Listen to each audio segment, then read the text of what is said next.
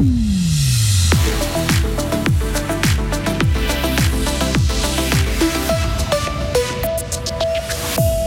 Le patron de la milice russe Wagner a perdu la vie hier dans le crash d'un avion en Russie. Du bénéfice, oui, mais en baisse sur les six premiers mois de l'année pour la Poste qui mise sur le numérique. Et tout ne s'est pas passé comme prévu hier à Budapest pour l'athlète fribourgeoise Audrey Véro. De gros orages vont éclater ces prochaines heures. Il va tout de même faire 35 degrés aujourd'hui. La canicule prendra fin euh, ce week-end. Nous sommes jeudi 24 août 2023. Toute l'actualité avec vous, Delphine Bulliard. Bonjour. Bonjour. Thank you. Yevgeny Prigogine est mort. Le patron du groupe paramilitaire Wagner, à l'origine d'une rébellion en juin, était à bord d'un petit avion privé qui s'est écrasé hier en Russie. Son adjoint et les huit autres passagers ont tous péri. Au moins sept corps auraient été retrouvés jusqu'à présent sur les lieux du crash au nord-ouest de Moscou. Une enquête a été ouverte pour violation des règles de sécurité du transport aérien. Elle doit établir les causes de l'accident. Si le président russe Vladimir Poutine n'a pas mentionné l'événement, un conseiller de la présidence ukrainienne a lui sous-entendu qu'Evgeny Prigogine a pu être éliminé par le Kremlin. Le Brésil connaît une vague de chaleur en plein hiver austral. Les températures de plus de 30 degrés sont supérieures de près de 10 degrés à la moyenne mensuelle. La ville de Sao Paulo pourrait même battre ce jeudi un double record de température, celui du mois d'août et celui de l'année 2023. Selon les scientifiques, ces températures élevées sont le résultat du changement climatique et de la récente réapparition du phénomène El Niño. Et puis en Suisse aussi, il a fait très chaud hier.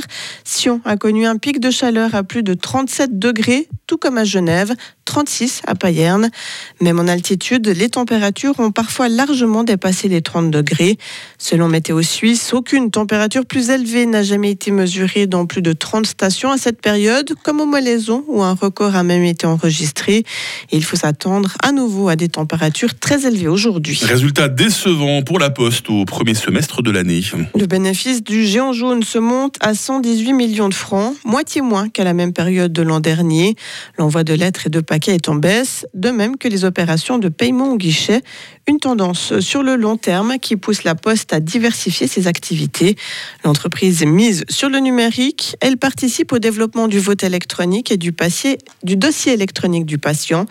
Roberto Cirillo est directeur général de la Poste. C'est fondamental d'être euh, capable de répondre aux besoins de la population et c'est clair qu'on le voit que tout le monde va en direction de plus de digital. Donc cette dimension-là, on ne peut pas la louper. Il faut absolument qu'on se développe dans ce domaine-là parce que c'est ce qu'on voit dans la société.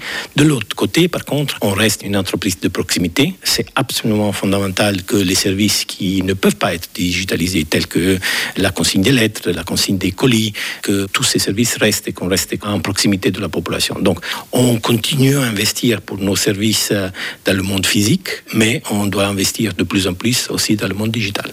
Et on le rappelle, la Poste a annoncé début juillet une hausse de 10 centimes du prix des timbres. Le loup isolé qui sévissait entre les cantons de Berne et de Fribourg a été abattu. Les gardes-faunes professionnels l'ont retrouvé hier dans la région du Windergalm. Le tir a eu lieu dans le périmètre autorisé selon l'État de Fribourg. Les attaques de ce mâle se sont déroulées dans notre canton fin juillet et début août. Huit moutons du même troupeau avaient alors été tués. Le canton de Berne avait lui aussi délivré une autorisation de tir de ce loup. IB Bourton baisse ses tarifs d'électricité. Dès l'année prochaine, les ménages privés de Morat, Mérier et Montillier verront leurs factures diminuer d'un quart. Une famille de 4 personnes payera en moyenne 1450 francs, soit 470 francs de moins qu'aujourd'hui.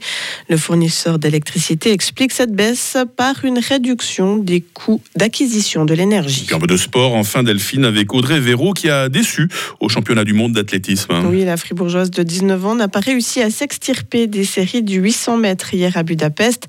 La tactique de la championne d'Europe de moins de 20 ans n'était pas la bonne.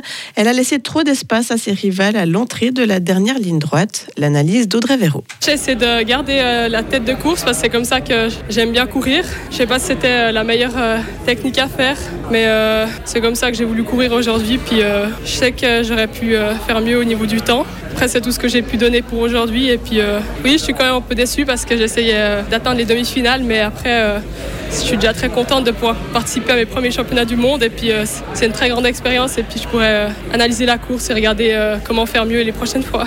Audrey Verreau a couru en 2 minutes, 1 seconde 03. Eh, franchement, euh, vous en connaissez beaucoup qui courent aussi vite le jour de la rentrée, direction euh, l'école, Delphine Bah pas moi en tout cas.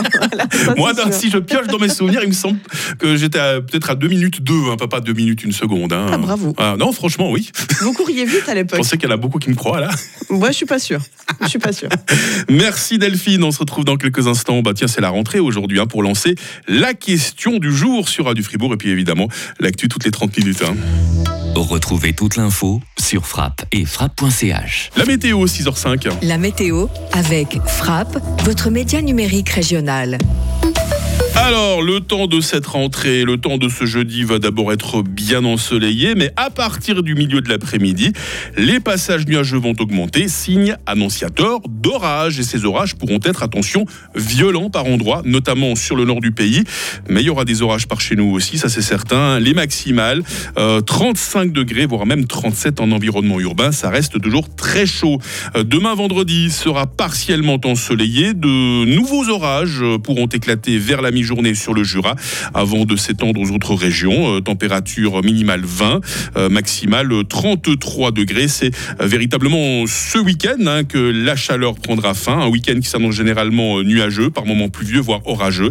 Il fera 24 degrés samedi et seulement 21 dimanche. Ça va nous changer. hein.